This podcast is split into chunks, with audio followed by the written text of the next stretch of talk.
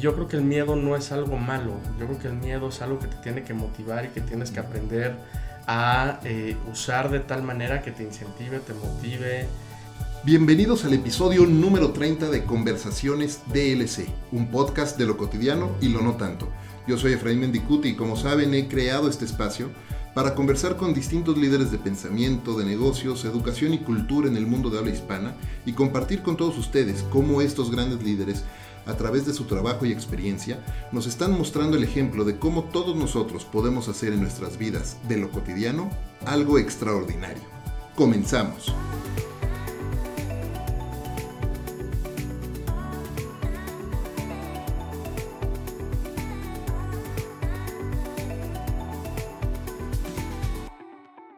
Como profesional, mantenerse actual y longevo en cualquier industria es todo un reto más aún en esta era de la información y el conocimiento en la que sabemos que cualquier cosa que sabemos hoy, mañana mismo se puede hacer obsoleto. Y cuando trabajas en una industria como la de la tecnología y la transformación digital, mantenerte actualizado es quizás dos veces o tres veces más, más difícil. Mi invitado hoy no solo ha logrado eso, sino que además encabeza una de las principales organizaciones dedicadas precisamente a mantener ya a cientos de personas en la cresta de la ola de la transformación digital. Comenzó su carrera en Yahoo, formó parte de los primeros equipos de trabajo de MSN en México y fundó por lo menos dos muy importantes agencias digitales en nuestro país. Hoy está al frente del Instituto Superior para el Desarrollo de Internet, o por sus siglas ISDI, aquí en México. Miguel Alegre, bienvenido y muchas gracias por acompañarme hoy aquí en Conversaciones DLC. Muchísimas gracias, Efra. Estoy muy contento de estar aquí contigo. Me siento honrado de estar platicando el día de hoy sobre estos temas y por supuesto, pues con muchas ganas de poder aportar algo a la audiencia que has construido. Muchísimas gracias, Mike. Ya, ya, teníamos, ya teníamos tiempo platicando de poder sentarnos a platicar aquí en, en Conversaciones DLC. Y me gustaría, como con cualquiera de nuestros invitados, empezar por el principio. Así es que, ¿qué te parece si nos compartes un poco de cuál ha sido tu camino? ¿Cómo es, cómo es que has llegado hasta aquí? Porque eh, tu historia es ya, ya este, no te quiero decir viejo para nada, pero ya tienes algunos años trabajando en esta, eh, en esta industria y además eh, comenzando desde los directorios y motores de búsqueda de Yahoo hasta estar transformando, encabezando la transformación digital hoy día. Cuéntanos, ¿cuál ha sido esa historia? Claro que sí, con todo gusto. Mi incursión al mundo digital fue, como supongo, eh, con muchas de las personas de nuestro ecosistema, por accidente.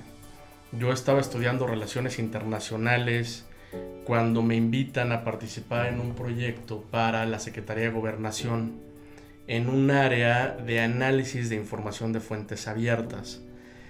La Secretaría de Gobernación quería entender cuál iba a ser el impacto de la seguridad nacional eh, con el surgimiento y con, y con, el impacto que iba a tener Internet en México. Entonces seguramente eh, vieron a un grupo de jóvenes digitalosos. Eh, desde mi perspectiva, yo estudié relaciones internacionales y a ellos les preocupaba y ocupaba mucho el hecho de que un grupo de organizaciones no gubernamentales hubiese llegado a México en el contexto de la marcha zapatista a finales de los 90. Y querían entender cómo habían llegado organizaciones como los Monos Blancos y algunas otras que venían a cuidar a los zapatistas que venían a la Ciudad de México en estas marchas históricas que se hicieron en aquella época. Y decían cómo llegaron, por qué llegaron, cómo se comunicaron, cómo hablan con la gente de Chiapas y vienen a protegerlos y vienen a cuidarlos aquí en la Ciudad de México. Entonces, en ese contexto y con ese desconocimiento de lo que era el ecosistema digital en aquella época desde la perspectiva gubernamental, crean un grupo de, de analistas que pudiese de alguna manera tratar de identificar qué estaba sucediendo con Internet y hacia dónde iba todo este tema. Tuve la fortuna ahí de empaparme un poquito más de eh, lo que del incipiente eh, ecosistema digital. Me acuerdo perfecto que nos conectábamos a internet con discos. ya ni siquiera el modo, era el disco. ¿no? Era el disco de, gratis uno o el de AOL. El de AOL casi. Y te conectabas a internet a través de este, de este tipo de, de tecnología y accesábamos a la información en diferentes temáticas, tratar de entender cómo está impactando eh, la digitalización en el gobierno mexicano, hacíamos síntesis informativas de los incipientes medios informativos que estaban incursionando en esas temáticas. Y al poquito tiempo eh, decidí que no era lo que me gustaba, no, no era, no es que no me gustaba lo digital, sino más bien el, el, el entorno en el que estaba yo incursionando en lo digital, por lo que regresé a la escuela y tuve la oportunidad en ese momento de eh, trabajar para un profesor que se especializaba en temas de seguridad nacional también. Mi interés en ese momento era la seguridad internacional. Y me convertí su becario y haciendo investigación para un libro que estaba por publicar, me, me encuentro de repente con Yahoo y estoy haciendo scroll y llego al fondo de la página, al final de la página y busco empleos. Y digo, encuentro empleos. Y yo ya con una presión importante por parte de mis papás de, oye, ya es hora de que te pongas a trabajar y cómo le vamos a hacer, le di clic, vi que era una posición en la que buscaban personas que tuviesen cierta experiencia, no mucha, porque tampoco es que hubiera muchos. No, había forma que hubiera mucha experiencia en ese momento. Y, y, buscaban personas que fueran buenos redactando, escribiendo, investigando, eh, que tuviesen ciertos conocimientos digitales muy básicos para ese momento y dije, voy a aplicar. No, no pasa nada y vamos a ver. Y pues afortunadamente me quedé en el proceso y la posición era una posición que, que es padrísima. El nombre de la posición era Surfer. Y el Surfer lo que hacía dentro de Yahoo era tal cual navegar la red. Y nos correspondía navegar la red para encontrar sitios que cumpliesen con algunos criterios editoriales para indexarlos al directorio de Yahoo en español. Lo que en ese momento pues, era realmente una función como de un bibliotecario digital. Íbamos por la red, teníamos un directorio con algunas categorías, buscábamos los sitios y los íbamos agregando al directorio para que le diéramos un poquito de orden a la anarquía que existía en las páginas web de aquel momento. Estuve construyendo el directorio para México, para Yahoo en español, Argentina, España, y tuve la oportunidad de empezar a, a empaparme más del ecosistema, me dieron más responsabilidades editoriales, me encargué de productos como Yahoo Noticias, Yahoo Deportes, Finanzas. Eh, lancé varios, varios productos dentro del ecosistema de Yahoo, que era en ese momento pues, el gran portal, ¿no? La gran puerta a Internet. Claro. Este, en el mundo y en, y en, México, ¿no? Y, en, en, Latinoamérica. Y al poco tiempo tuve también la oportunidad de, eh, pues, enfocarme en eh, coordinar todo el equipo de, de contenidos y de productos de, de Yahoo México y eh, Yahoo Norte Latinoamérica, era como la región de la que éramos parte. Al poco tiempo tuve la fortuna de, conocer a un par de personas del ecosistema eh, cuando estaban haciendo la IAB México. Estaba apenas en... Cuando empezaba Bianca, bueno, Mariate. Exactamente.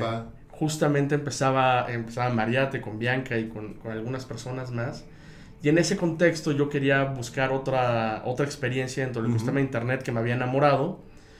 Y hablé con mi entonces jefe, que era Fernando Ramírez, que ahora ya no está en la industria, pero en, ese momento era, era, era, mi jefe. Y le dije, Fernando, yo creo que mi ciclo con Yahoo terminó. Quiero buscar eh, algunas otras cosas dentro del ecosistema digital mexicano, ¿no? Me dijo, mira, que está, lamento mucho lo que me estás diciendo, pero yo creo que tienes que hablar con una persona. En ese momento en su oficina levanta el teléfono y, me, y se comunica con María Ternal. Le dice, María, te fíjate que tengo aquí a Miguel Alegre, que es una persona de todas mis confianzas, me echó muchísimas porras y me encantaría que lo conozcas porque quiere dejar Yahoo. Y yo creo que puede estar en tus filas con MSN y yo creo que no lo debemos dejar ir de la industria. María te me dio la oportunidad de, de, de, ir justamente a las oficinas de MSN, hacer una entrevista y me quedé con la responsabilidad eh, de, de, todo el portal y particularmente en ese contexto de hacer la transformación de lo que era T1MSN a Prodi MSN relanzando la oferta de producto, de contenidos, los esquemas de monetización. Me dio carta abierta para que rehiciéramos ese portal.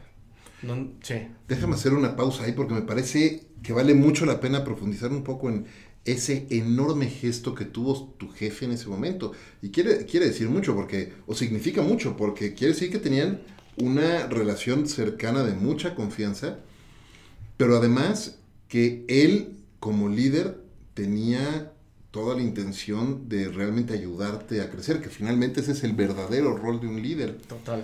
Y, y me encanta escuchar ese tipo de historias porque a veces ¿Cuántas, ¿Cuántas veces no hemos escuchado esas historias de terror de algún jefe que bloquea a alguna persona porque puede crecer y lo bloquea para que no y se quede ahí? Y por el contrario, aquí fue distinto, ¿no? Y, y, pudiste crecer. Y mi pregunta para ti es, ¿qué huella dejó él? Y hoy, después de, pues no sé cuántos años, 17, 18, 20, o los que sean, ¿qué huella dejó él, Fernando, en ti que hoy lo sigue recordando? Yo creo que eh, marcó totalmente mi, mi trayectoria y, e incluso la manera en la que yo trato de ejercer mi propio liderazgo con mis equipos de trabajo.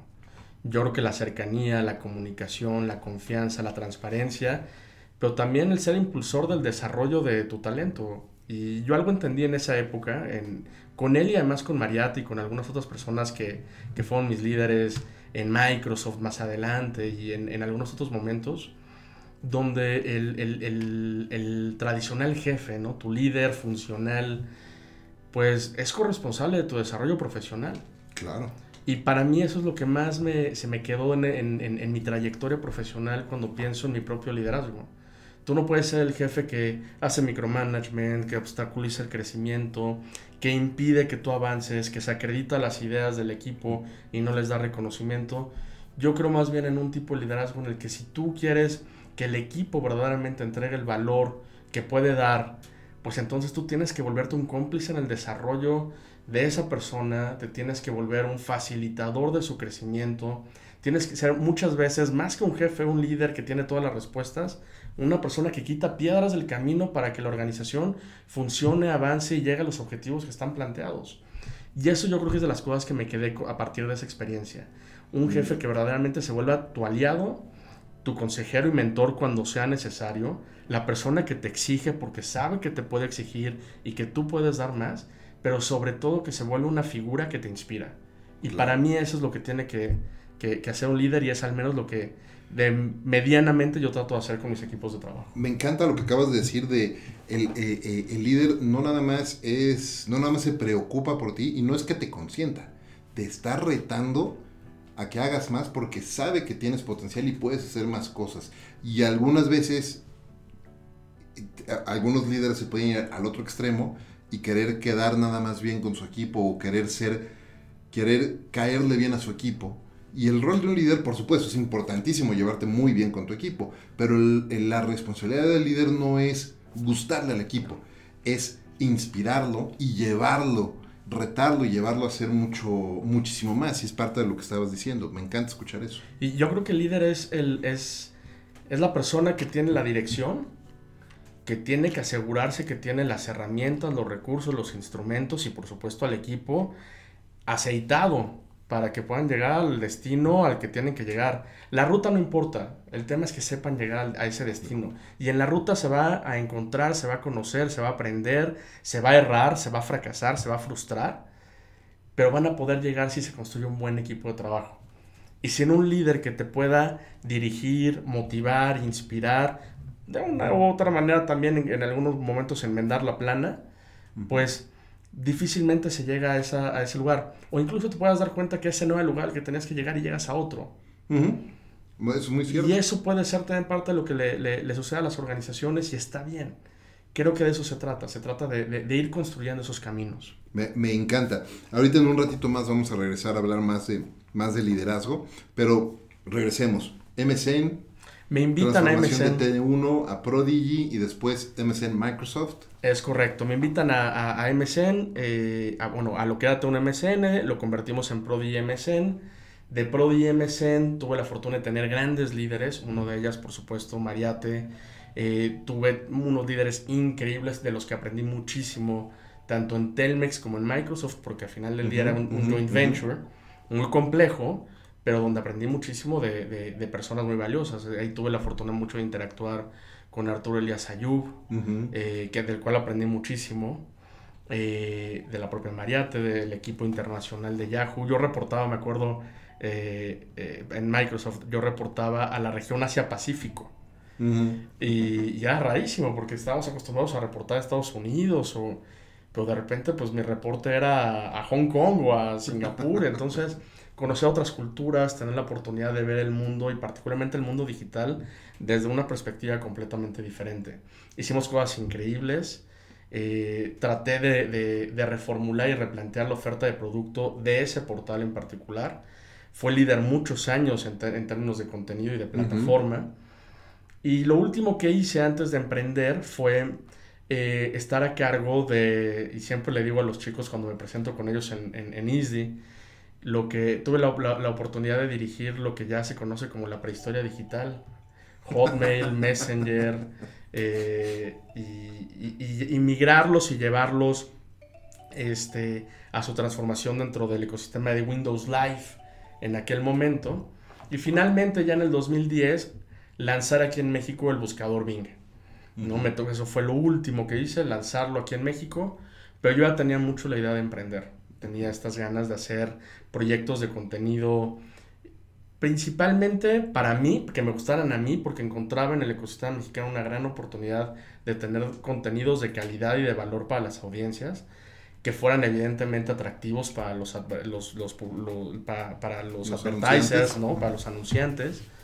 Y, y justamente salí de, de, de, MSN con esa idea, con vamos a emprender, vamos a, a hacer productos padres, pero la realidad es que me encontré un mercado que necesitaba una gran oferta de contenidos pero desde la, desde la perspectiva justamente del anunciante, no del consumidor. Y me quedé con muchas ganas de hacer eso, pero encontré ese gran nicho. Por lo que emprendí con una agencia que empezó como una agencia de contenidos digitales, después migró a una agencia de marketing digital, eh, que a últimas fechas ha convertido más en, una, eh, en, en, un híbrido entre marketing digital y transformación digital que primero se llamó en su momento Rancho Digital y posteriormente evolucionó, cambió y le dimos el giro hacia estos temas que, que, ahora se llama Rol. Muy bien. ¿no? Entonces hemos podido trabajar con muchos proyectos, muchas marcas, clientes padrísimos, muy retadores. Yo creo que es la escuela más grande a nivel profesional que he tenido. Emprender, hacerte cargo de tu equipo, crecerlo, motivarlo. Eh, ha sido duro porque emprender es duro y emprender en una agencia es durísimo. La responsabilidad es enorme. Es enorme y, lo que siempre hablo con mis socios, ¿no? Esperar a que el flujo te alcance porque trabajas hoy y te pagan en seis meses, ¿no? Entonces esa parte también es muy retadora, es muy, es muy dura cuando estás emprendiendo, sobre todo en este tipo de, de actividades. ¿Y hoy? Y hoy eh, hago algo que disfruto muchísimo de lo que me enamoré este, y donde nuevamente este, eh, te puedo decir y con, con, muchísimo agradecimiento también Mariate me invitó a participar en ISDI hace algunos años. Eh, en el 2013 me invitó a ser parte del equipo eh, fundador de ISDI México. Y, y, la verdad es que he disfrutado cada clase, cada sesión, cada mentoría que doy a los equipos desde el 2013 y el año pasado tuve la oportunidad de ser invitado a, a, dirigir ISDI México, ¿no? Entonces ya llevaba y estuve conviviendo, coexistiendo con las actividades de la agencia e ISDI durante seis años. Y el año pasado cuando me invitan también creo que encuentro el momento para que yo me pueda dedicar a esto que me apasiona, que es trabajar con talento. Yo creo que de las cosas que más disfruto y que, y que más me gusta es trabajar con talento digital. Trabajar con, en el desarrollo de las personas, encontrar sus áreas de oportunidad, hacérselas explícitas y acompañarlas en que él sea consciente en lo que tiene que hacer para perseguirlas y dar lo máximo de sí mismo. Y ahora es lo que, a lo que me dedico y la verdad es algo que disfruto muchísimo y que todos los días agradezco en todos los sentidos a la vida por permitirme estar ahí en esa posición. Algo, algo que me encanta de, de la historia que nos acabas de compartir eh, es cómo rompe mucho con el, mito de lo que debe ser una carrera profesional, ¿no? Y es que de repente eh, las personas piensan cuando están iniciando, o la mayoría de las personas cuando están iniciando su carrera, que el, tu crecimiento laboral es lineal. ¿No? Y entonces haces un plan y todo va a ser fácil y vas a ir subiendo eh, y avanzando. Y no es cierto, ¿no? Un concepto que me gusta mucho de, un querido amigo, Mitch Joel, es él le llama el squiggly career, ¿no? Squiggly como la colita de un cerdo, porque pues, es como un caracol, ¿no? Este, básicamente está como una escalera de caracol y vas dando vueltas. Y en tu caso, por ejemplo, eh, te escucho y empiezas con una carrera corporativa. Bueno, empiezas primero haciendo este, este trabajo eh, y luego regresando a estudiar. Luego una carrera corporativa en grandes eh, empresas, Yahoo, MSN, Microsoft. Después vas y emprendes. Y hoy te dedicas a la transformación de talento. Así es. Eh, ¿qué, qué, qué, en cada fase, en qué momento, qué fue lo que te fue motivando a cambiar? ¿Qué es lo que, en qué momento o de qué manera uno sabe o entiende que es el momento de dar un siguiente paso y cómo vencer el miedo a dar ese paso, porque todo es un riesgo siempre. Totalmente. Eh, yo creo exactamente lo mismo que tú. Yo no creo en las carreras lineales. Yo creo que tienes que eh, dar saltos eh, horizontales para después dar un ascenso en tu carrera o tener un ascenso en tu carrera. Hay veces que tienes que dar incluso un paso hacia atrás y retroceder para aprender un poco más, generar las competencias que te hacían falta y que te impulsen hacia adelante en tu, en tu desarrollo profesional. Pero creo que, eh, que siempre hay miedo. Y yo creo que el miedo no es algo malo. Yo creo que el miedo es algo que te tiene que motivar y que tienes que aprender a eh, usar de tal manera que te incentive, te motive, que de alguna manera esa adrenalina que te genera el miedo se convierta en eh, incentivos puntuales que te permitan saltar y vencerlo, saltar y, conquistarlo. Creo que el miedo es un gran aliado. Creo que el, miedo es, eh, es algo que te puede ayudar de una manera muy positiva a que tú crezcas personal y profesionalmente. Porque si no tomas retos, siempre vas a estar en una zona de confort. Y qué bueno que tengas miedo. Qué bueno que te enfrentes a ese temor. Porque es lo único que te va a hacer crecer. Es lo único que te va a hacer motivarte y darte cuenta que tienes que enfrentarlo, que lo tienes que ver directamente a los ojos y verlo en el espejo y decir, lo tengo que hacer. Porque si no lo venzo, pues no va a haber manera de crecer, no va a haber manera de desarrollarme, de superarme, de evolucionar como profesional o como ser humano. Y pues sí, es, es, es, es, muy retador, pero también es muy gratificante hacerlo. Claro. Fíjate que a mí algo que me, que me gusta mucho compartir en, en, alguna sesión de coaching o cuando estoy platicando con alguien en, cualquier momento con cualquier compañero, hablando un poco del miedo, es que el miedo de alguna manera, a veces las personas, más que tenerle miedo al riesgo, le tienen miedo al esfuerzo o a la fricción que, que hacer eso va a representar. Porque están en un área de confort, están cómodos, ya saben lo que están haciendo, es mucho más fácil y de repente tomar un cambio y, emprender un camino nuevo requiere mucha fricción. Y la gente como que no le gusta la, fricción. Y la realidad es que la fricción es maravillosa porque es con lo único que uno puede avanzar. Tal cual, totalmente. Yo muchas veces veo el miedo como si estuvieras en una, una, mesa de, de, estas que son como de mm, la, la, pelotita que va rebotando, se me olvidó el nombre, un pinball. Ajá. Y cuando tú juegas pinball, tienes que pues, estirar el resorte para liberar las pelotas. El miedo para mí es ese momento en el que te tienes que retraer, incluso te estás retrayendo por el temor que te da empezar o iniciar algo, pero es también lo que te da el impulso para que en el momento que se suelta el resorte o la palanca, ¡pum! Sales disparado y sales con una velocidad y con una inercia y con unas ganas de que las cosas sucedan. Que es maravilloso. Y para mí esa es la analogía del miedo, ser ese, ese momento en el que te retraes, sueltas y te disparas. Me, encanta el ejemplo que estás utilizando de la máquina de pinball y de jalar esa palanca, porque al jalar esa palanca lo que estás haciendo es tomar acción. Y algo de lo que quería eh, platicar contigo es de este enfrentamiento que hay de repente en las personas entre quejarse y tomar acción. ¿Qué quiero decir con esto? Te has desarrollado principalmente en una industria en la que se habla efectivamente de mucha innovación y de mucha disrupción de romper con, paradigmas y de impulsar el cambio. Y te dedicas a transformación digital también, ¿no? Y a transformar talento. Pero es una industria en la que a pesar de que el discurso de transformación es la moneda de cambio en el día a día, eh, muchas cosas siguen igual. ¿No? Platicábamos hace rato, platicabas eh, de cuando empezaste eh, en los 2000 bajos. Y desde entonces y para acá, todos los días, todos los días se escucha disrupción, cambio, transformación, vamos a romper con los paradigmas. Y, y mucha gente habla de eso, pero muy pocas personas aún están realmente tomado, tomando acción. Tú has tomado acción, has tomado riesgos eh, en tu carrera, en todo el camino que has recorrido, y quería preguntarte un poco cuál ha sido tu, desde el punto de vista estratégico y desde el punto de vista táctico, eh, el arsenal del que te has armado para tomar acción precisamente. Yo creo que el, tomar acción implica muchísimas eh, microacciones, ¿no?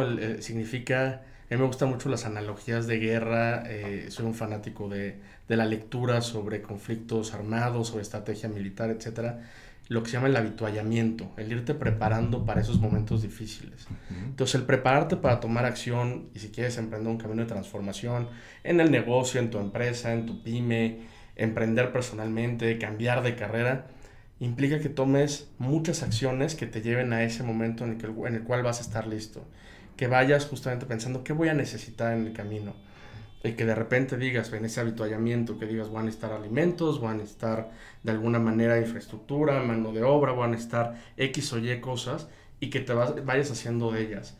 Y creo que muchas veces no hay desperdicio en ese ir tomando pequeñas acciones que te permitan prepararte para el momento en que tengas que emprender y tomar esa acción.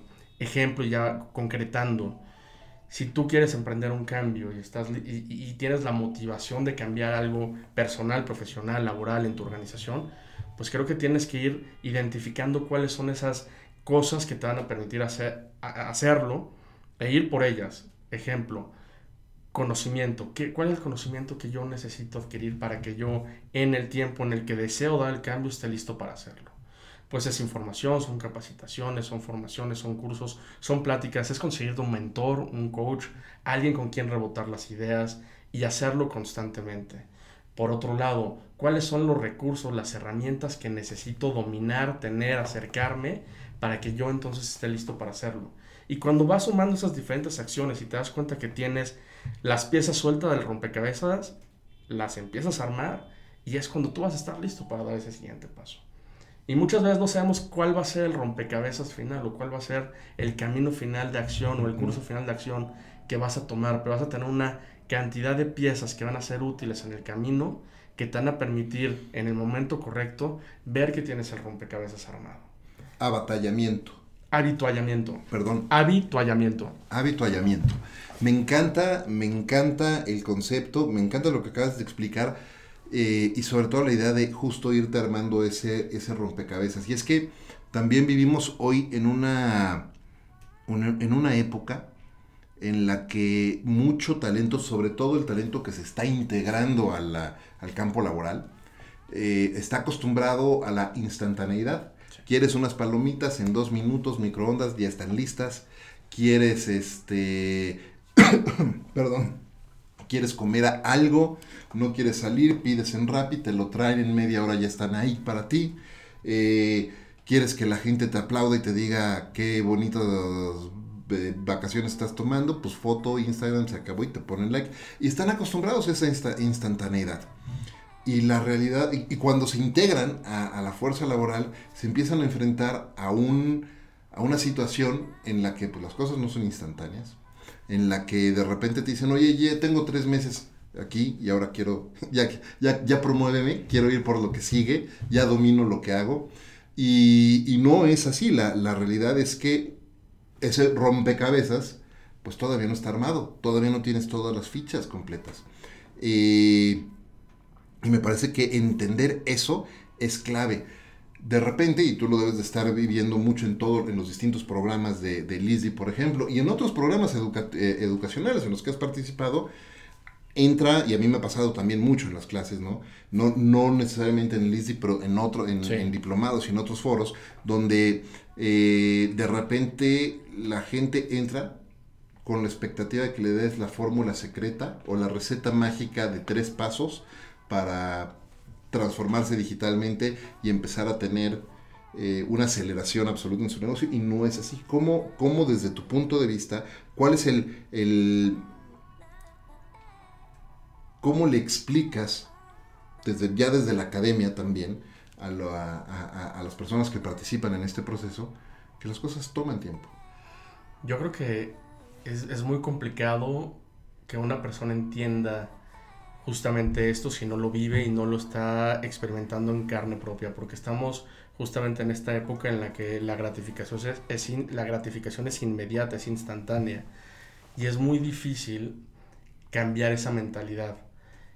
¿Qué trato de hacer? Y, lo hablo desde la experiencia y, solamente puedo compartir a partir de la experiencia. Y lo que yo veo directamente es que tenemos que aprender a fracasar y a vivir con nuestros fracasos y a asegurarnos que ese fracaso te genera un aprendizaje y pese a las frustraciones te van a ayudar a que te levantes y sigas adelante.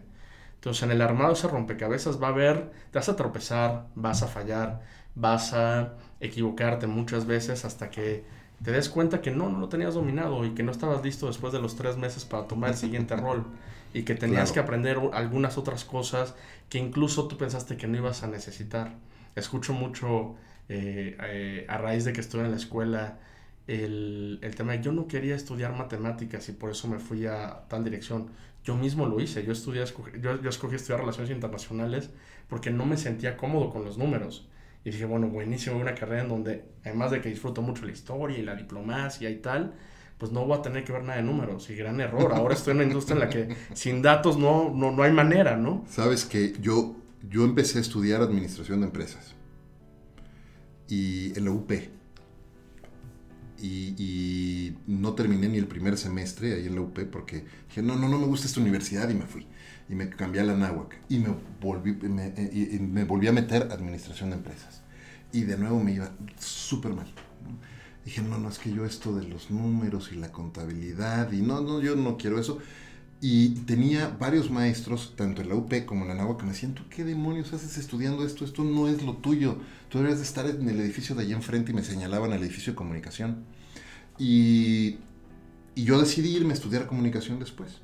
Y cuando entré, ahí descubrí que yo podía ser un buen alumno y un buen estudiante porque estaba haciendo lo que me gustaba mucho y lo que realmente me apasionaba. Y siempre he dicho que lo mío es eh, comunicar, me encanta, eh, y compartir. Pero también en algún momento ¿no? tomé esa decisión de irme a comunicación, no necesariamente porque yo ya sabía que comunicar era lo mío, más bien fue porque no quería estar en los números. Hoy día, por fortuna, tengo la enorme fortuna de poder estar haciendo esto y poder compartir y comunicar, pero también mi trabajo en Twitter, te puedo decir que es 90% o 95% números todos los días. Totalmente. Y yo creo que cada vez va a ser más difícil que una carrera no contenga este tipo de, eh, de, competencia. Y creo que nos tenemos que aprender a sentir cómodos con ella. Yo creo que en México particularmente es un país en el que hay muy buenos matemáticos, hay muy buenos actores, hay personas muy, muy, muy fuertes y muy potentes en estos temas. Pero desgraciadamente por el, por el tipo de, de, de sistema educativo que tenemos, tendemos a rechazarlo cuando después nos damos cuenta que es increíblemente necesario. Entonces ahí hay que apretar un par de tuercas todavía en el sistema educativo para que nos sintamos todos desde momentos muy, muy, muy tempranos en nuestra carrera escolar para que verdaderamente podamos disfrutar, porque son, e, e, es, es algo muy bonito y no lo aprovechamos. Ese es un tema, ese es un tema interesante el que, está, el, el que estás tocando. No, no, tenía yo mapeado irnos para esa arista, pero, pero me gustó, me gustó mucho. Eh, y es el sistema educativo. ¿No? Porque hoy eh, tú al frente de ISDI, eh, yo desde mi trinchera tenemos la fortuna de poder estar colaborando en transformar talento dentro de nuestra industria. Pero ese talento es talento que ya, eh, pues ya tiene sus años, ¿no? No, son unos niños, ¿no? Ya estamos hablando de maestrías, de diplomados, vaya, de posgrado. Pero hace falta una revolución en el sistema educativo, no nada en México, en todo el mundo, a nivel primaria, a nivel secundaria, preparatoria y también en licenciatura. ¿Cómo ves ese, ese reto y tú sientes que está cambiando ya? ¿Se están haciendo cosas al respecto? Yo creo que están pasando cosas, pero justamente eh, a este nivel, una vez que tú terminaste tu formación profesional. Y sí que veo cosas muy interesantes, por supuesto, cosas de las que estamos haciendo en ISDI, en algunos otros lugares, en cursos online. Veo cosas muy interesantes que me gustan mucho y que yo incluso consumo. Sin embargo, creo que, y no solamente en México, como bien lo mencionas, hay muchísimo por hacer eh, en fuerzas básicas, si me permites la analogía. Si tú cierras los ojos y piensas en los últimos 100 años, y haces un ejercicio para tratar de pensar en todo lo que ha cambiado en estos 100 años, te vas a dar cuenta que una de las pocas cosas que no ha cambiado en esos 100 años es la manera en la que impartimos formación. Totalmente. La escuela y el salón de clases. Hace 100 años entrabas a un aula que tenía un pizarrón, unas bancas, un pupitre y había un profesor enfrente diciéndote qué tenías que hacer. O que te quería transmitir conocimiento. Y eso no ha cambiado en 100 años en el mundo. Y, y, además era un formato que se diseñó así porque era lo que más se, se, asemejaba al ambiente de la fábrica y lo que querían no era, no era desarrollar gente, lo que querían era desarrollar trabajadores que entendieran cómo se toma una dirección y cómo se hace caso a esa instrucción y cómo se implementa una, en una línea de ensamble. Y si, piensas en, si lo piensas en las escuelas, eso es. Totalmente, y eso responde a esa época industrial. Y no ha cambiado. Incluso las vacaciones estaban alineadas a los momentos en los que ibas a levantar la cosecha y, y ayudar a tus familiares en el campo. Claro. Entonces las vacaciones no era un tema de descanso y de refrescarnos y de un cambio de un grado escolar al otro, era hagamos una pausa porque así te estamos preparando para esta época industrial, pero está el campo y hay que ir por la cosecha. ¿no? Entonces, ese mismo modelo lo seguimos arrastrando. Y si ya nos venimos a épocas más recientes, lo que vamos a entender es que es un modelo que ya no aplica.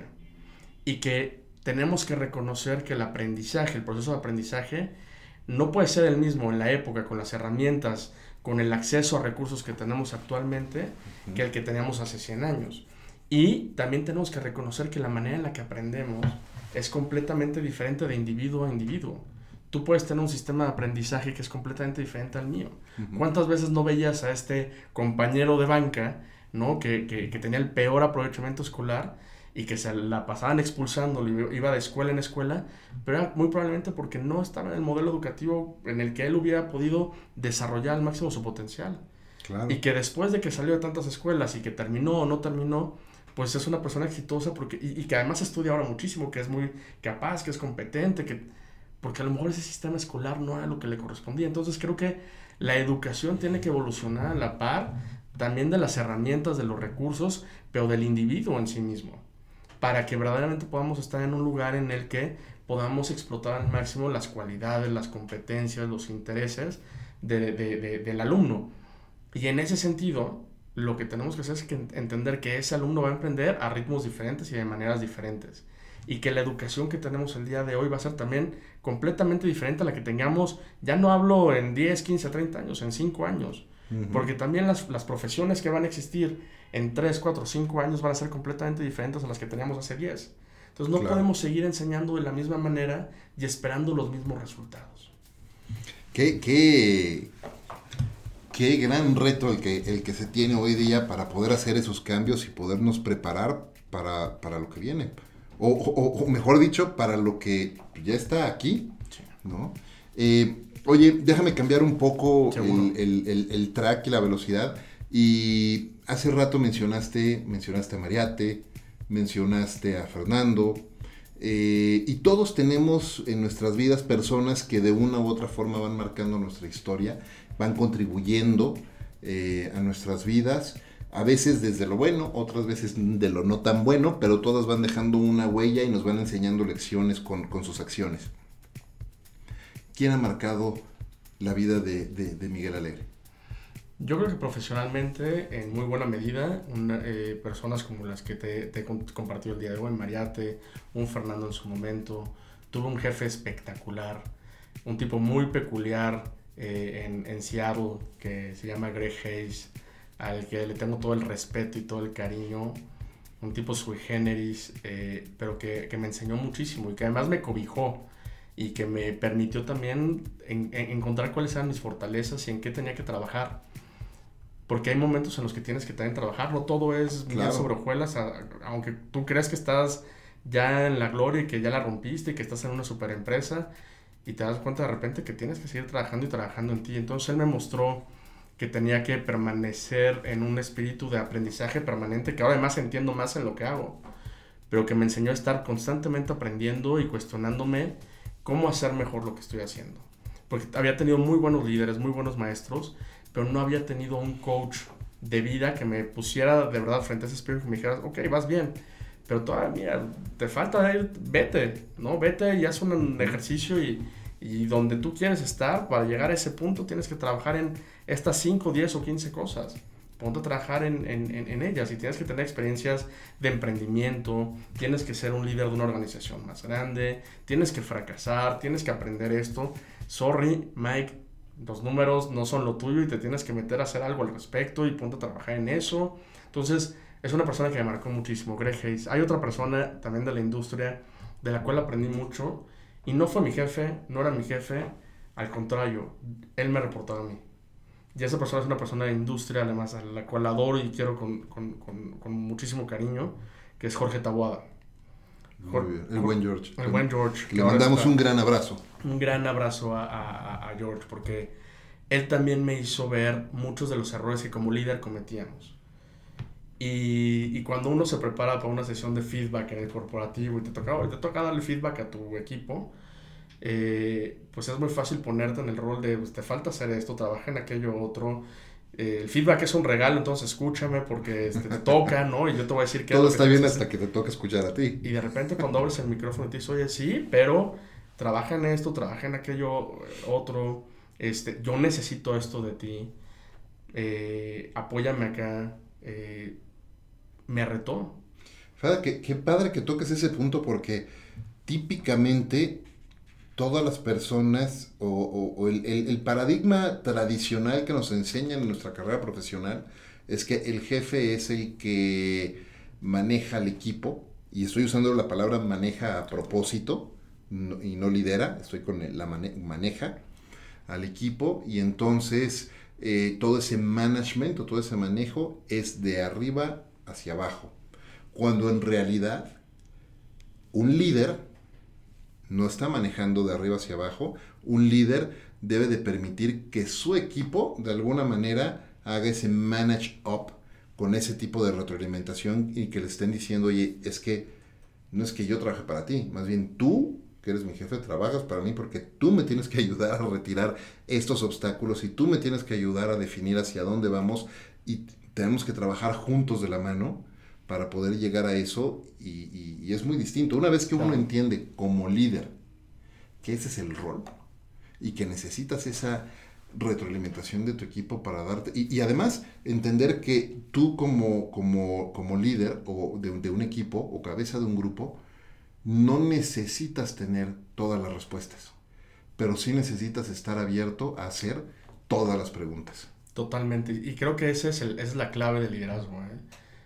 Saber escuchar, asegurarte de que tu equipo sepa que no tienes todas las respuestas, que ellos pueden tenerlas y tú aprender de esas respuestas. Por supuesto. O dejarte llevar por sus, por sus impresiones, por sus contextos, por sus conocimientos. Y eso es lo que va a permitirte ser un, ser un mejor líder. Y en ese caso, como, como con Jorge, he tenido la fortuna de tener a muchos maestros, en mi, en, mi desarrollo profesional. Creo que estamos en una industria además padrísima en la que aprendes mucho de las personas con las que interactúas todos los días.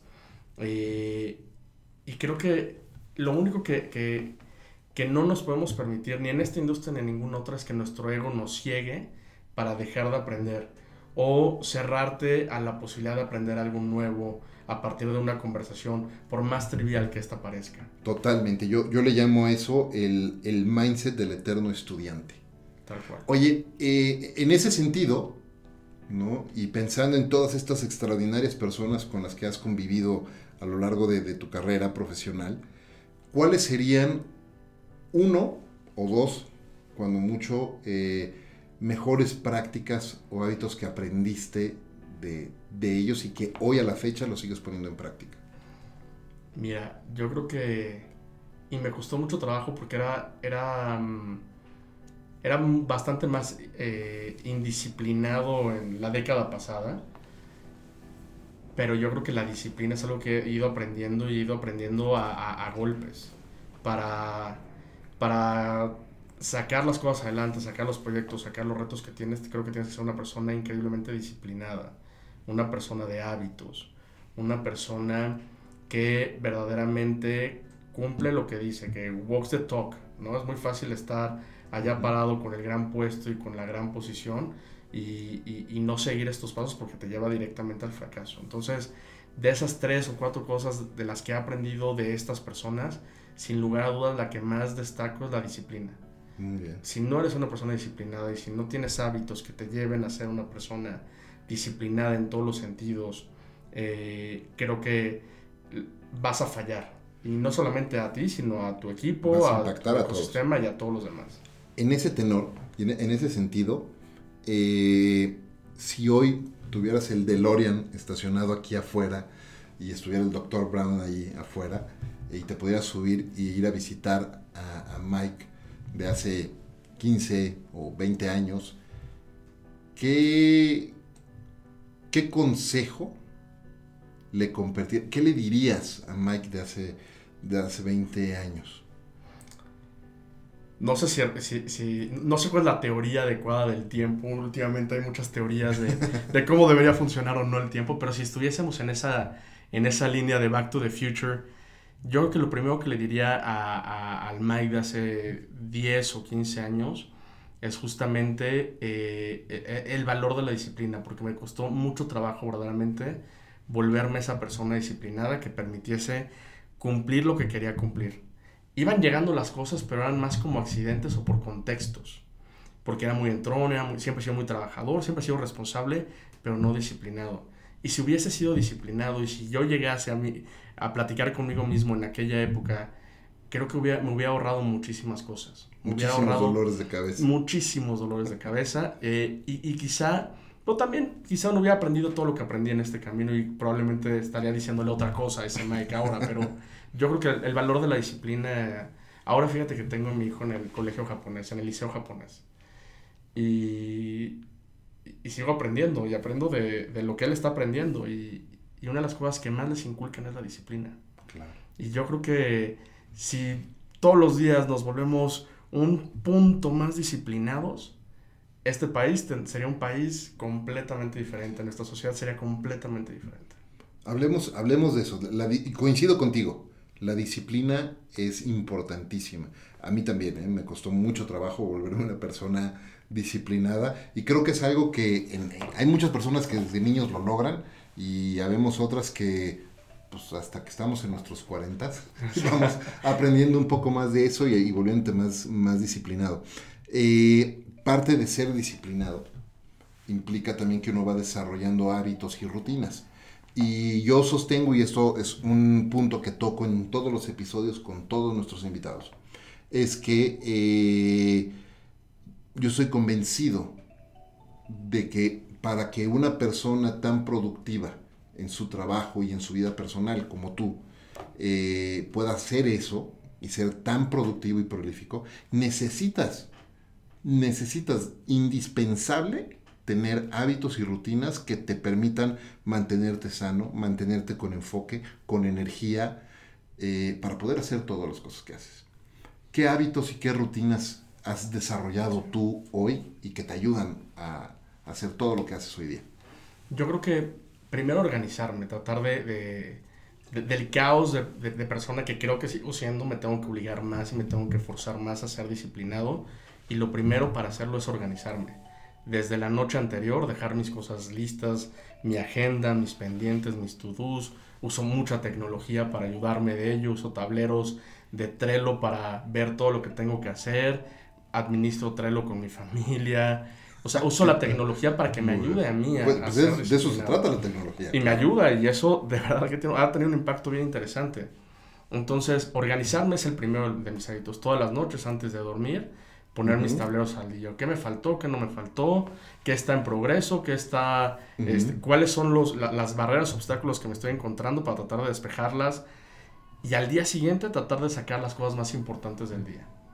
Si lo más importante del día es una llamada, un correo, una comunicación, una reunión, tenerla lo más temprano del día para que no esté procrastinando para estarla pateando durante el día porque son las cosas que evidentemente te consumen más tiempo, más recursos, más energía. Entonces, hasta tratar de asegurarme de que esas cosas que son las más importantes o las que más impacto tienen, pero que también pueden ser las más difíciles, son las que trato de sacar lo más temprano por la mañana, tan pronto tengo la oportunidad. Y no significa que esté en la oficina, no significa que sea este, un tema laboral, lo más importante sería tratar de sacarlo. Sea un tema de eh, personal, de salud, de, de, de los hijos, del trabajo, de un colaborador, hacerlo rápidamente. ¿Pero por qué? Porque ya lo tengo clarísimo desde la noche anterior. Otra de las cosas que creo que me ha funcionado bastante bien en este, en este periodo de, en estos últimos años al menos es tratar de aprender algo todos los días al final de mi jornada laboral.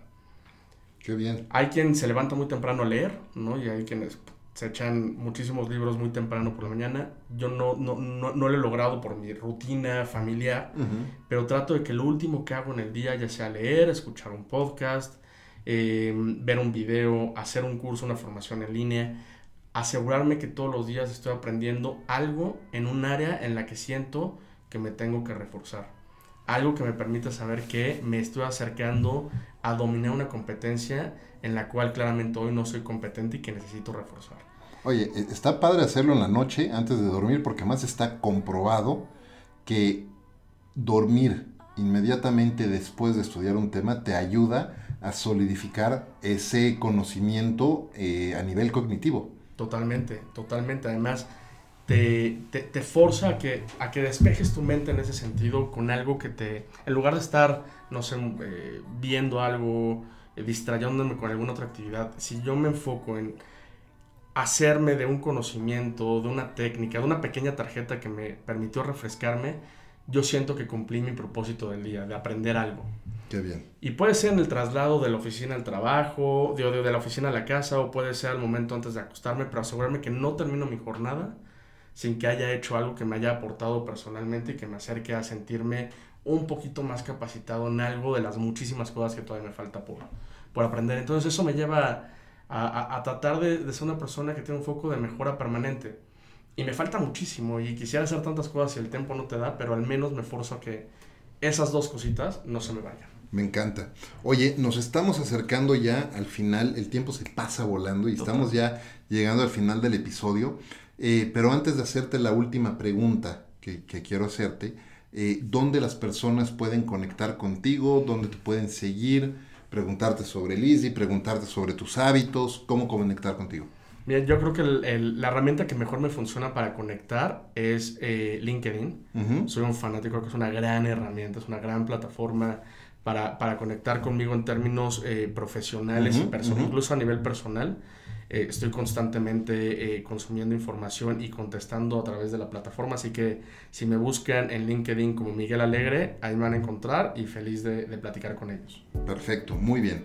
Pues ahora sí, vamos a la pregunta final de este episodio. Y es que la premisa de conversaciones DLC es precisamente compartir con las personas que nos están escuchando cómo eh, podemos hacer de lo, de lo cotidiano algo extraordinario. ¿Qué es para ti, para Miguel Alegre, y cómo haces de lo cotidiano algo extraordinario? Yo creo que un paso a la vez, haciendo, teniendo muy claro qué es lo que quieres conseguir, ponerlo en el papel, agarrar las piezas de ese rompecabezas e irlo construyendo un paso a la vez lo extraordinario no va a ser jamás, eh, no, se va a presentar jamás por generación espontánea, sino que tiene que ser una suma de pasos, una suma de acciones, tiene que ser un proceso que te lleve a hacer lo que tú quieres convertir en extraordinario, sea lo personal, lo profesional, lo familiar, lo deportivo, etcétera, en algo extraordinario. Entonces, tener clara la dirección, sabes que vas a tener que llegar a, ese, a, esa, a esa meta, tomar los caminos que tengas que llevar, que muchas veces no van a ser los que planeaste el día uno, pero ir paso a paso, pero con pasos sólidos hacia conseguirlo. Dicen por ahí que el más extraordinario de los viajes comienza con el primero de los pasos. Totalmente. Así es que me encanta lo que acabas de compartirnos. Eh, coincido totalmente contigo. Muchas gracias por compartirlo. Y muchísimas gracias por haberme acompañado ya en este treintavo episodio de Conversaciones DLC. Y antes de despedirnos, Mike, quiero hacerte un, un breve reconocimiento por el extraordinario trabajo que estás haciendo hoy al frente de, de ISDI, eh, transformando el ISDI también y transformando a tanto o ayudando a tanto talento allá afuera a, seguir eh, este camino de transformación personal y también en las organizaciones. Así que muchas gracias y muchas felicidades por ese trabajo. Muchísimas gracias por la invitación, Efra. Estoy feliz de estar aquí contigo. Eh, te agradezco tus comentarios y también muchas felicidades porque emprender la aventura de hacer lo que nos gusta también muchas veces requiere mucha valentía y hacernos del hábito de, hacerlo cotidianamente. Así que felicidades por lo que estás haciendo y por hacer contenido de mucha calidad que buena falta le hace al ecosistema mexicano. Muchísimas gracias Mike y muchísimas gracias de nuevo a todos ustedes amigos por escucharnos en este episodio ya número 30 de Conversaciones DLC. Gracias también por supuesto a Ricolto Café, el mejor café de México, por acompañarme en esta aventura de vida todos los días. Eh, yo soy Efraín Mendicuti, esto es Conversaciones DLC y los espero en el siguiente episodio. Hasta la próxima.